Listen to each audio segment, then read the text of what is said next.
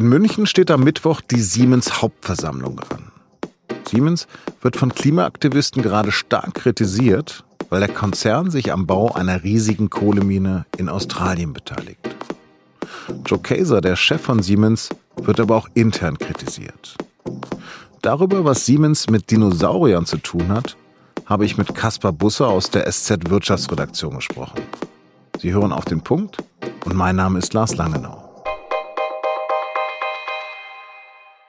Fast 390.000 Mitarbeiter, fast 90 Milliarden Euro Umsatz. Das ist der Weltkonzern Siemens. Und der lädt am Mittwoch zur Aktionärsversammlung in die Münchner Olympiahalle. Aber die Stimmung wird wahrscheinlich nicht besonders gut sein. Denn drin wollen sich mehrere Aktionäre kritisch zum Kurs von Konzernchef Joe Kaeser äußern. Und draußen werden linke Gruppen, Umweltschützer und Klimaaktivisten demonstrieren. Wie die hier. Wenn diese Mine gebaut wird, dann wird das den weltweiten CO2-Ausstoß um fast ein Prozent erhöhen. Und deshalb müssen wir tun, was man tun muss, wenn die Zivilisation bedroht ist. Wir müssen den Minenbau ablehnen. Stellt euch vor, wir gehen am 5.2. auf die Versammlung in der Olympiahalle. Wir sitzen da, alle zusammen. Siemens ist für die Aktivisten zum Symbol einer alten fossilen Welt geworden, zu einem Dinosaurier, ausgerechnet.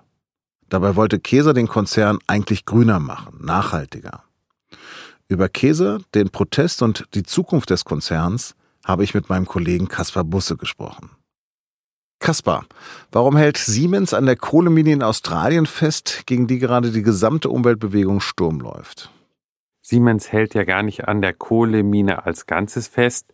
Siemens ist da ein Sublieferant, die liefern Signaltechnik für die Bahn, die für den Transport von der Mine zur Küste, wo dann die Kohle abtransportiert wird, zuständig ist.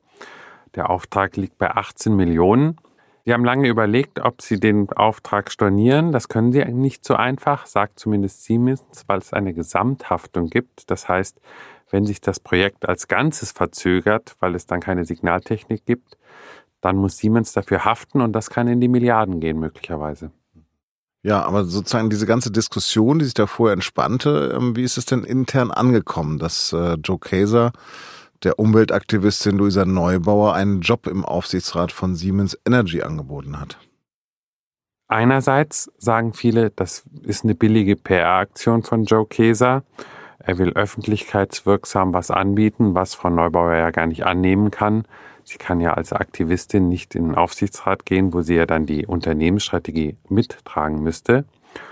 Andererseits gibt es viele, die sagen, Joe Keser zeigt damit, dass Fridays for Future ernst genommen wird, dass er mit diesen Menschen redet, dass er auf die zugeht und durchaus sich der Diskussion stellt. Es ist natürlich auch die Strategie, den Gegner zu umarmen und ganz fest zu drücken und damit das Problem vielleicht aus der Welt zu schaffen.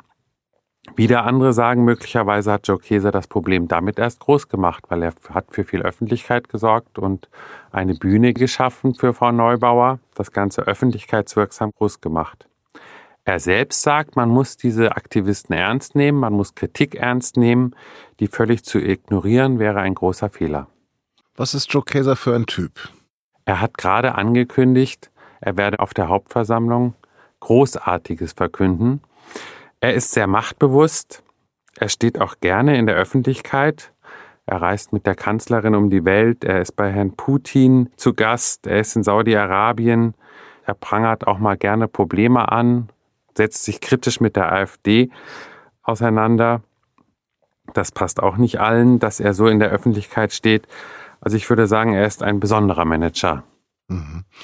Du hast ihn gerade beschrieben an der großen Reportage und Dort beschreibst du auch, dass er bei einem Auftritt oder bei einem Zusammentreffen mit Trump sehr, sehr devot aufgetreten ist. Erinnerst du dich da noch dran? Ja, das war vor zwei Jahren in Davos. Da gab es ein sehr denkwürdiges Abendessen. Donald Trump mit Unternehmenschefs aus Deutschland. Herr Keser saß direkt links neben Herrn Trump und hat seine Steuerreform gelobt. Das wurde von vielen als zu devot kritisiert, war es auch. In diesem Jahr gab es ja wieder ein Abendessen Joe Keser war wieder dabei. Diesmal saß er nicht direkt neben Donald Trump, sondern gegenüber. Und dieses Jahr hat er sich, glaube ich, sehr zurückgehalten. Kesers Vertrag läuft Anfang kommenden Jahres aus. Er ist dann 63 Jahre alt. War es das für ihn dann?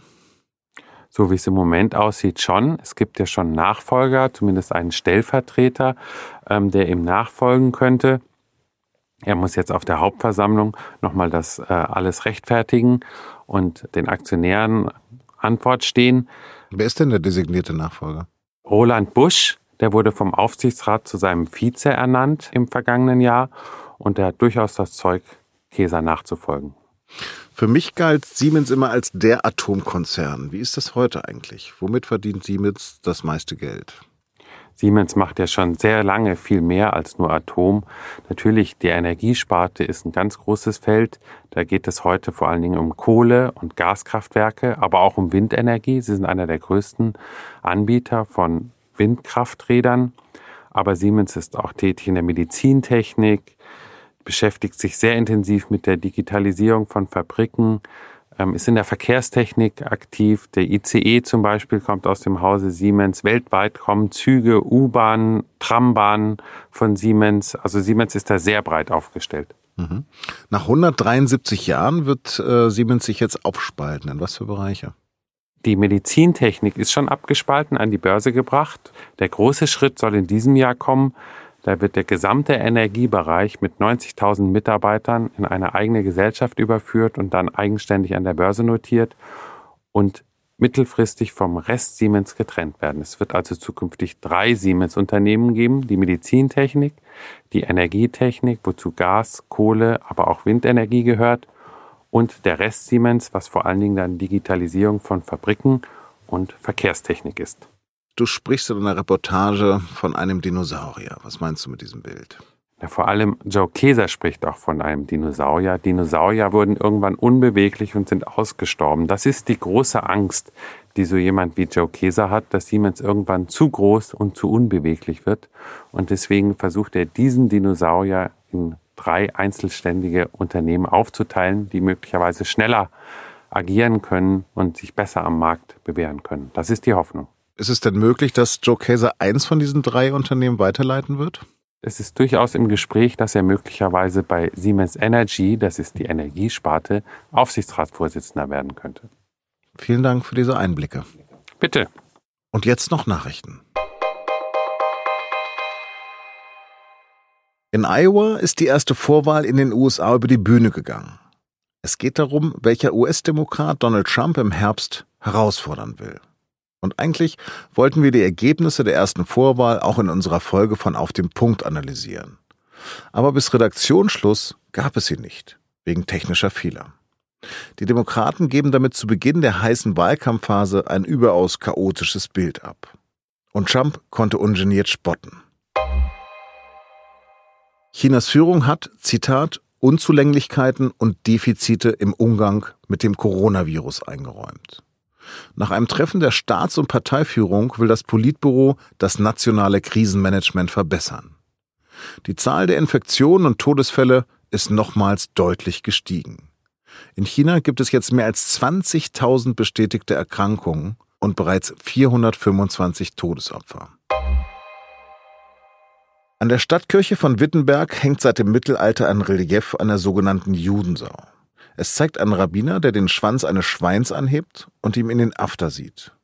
Zwei weitere Menschen, die Juden darstellen sollen, saugen an den Zitzen des Tieres. Ein Mitglied einer jüdischen Gemeinde hatte geklagt, damit es abgenommen wird, weil es antisemitisch sei. Das zuständige Oberlandesgericht wies die Berufungsklage an diesen Dienstag aber ab. Seit 1988 bettet ein Mahnmal und ein Infotext das Relief in seinen historischen Kontext ein.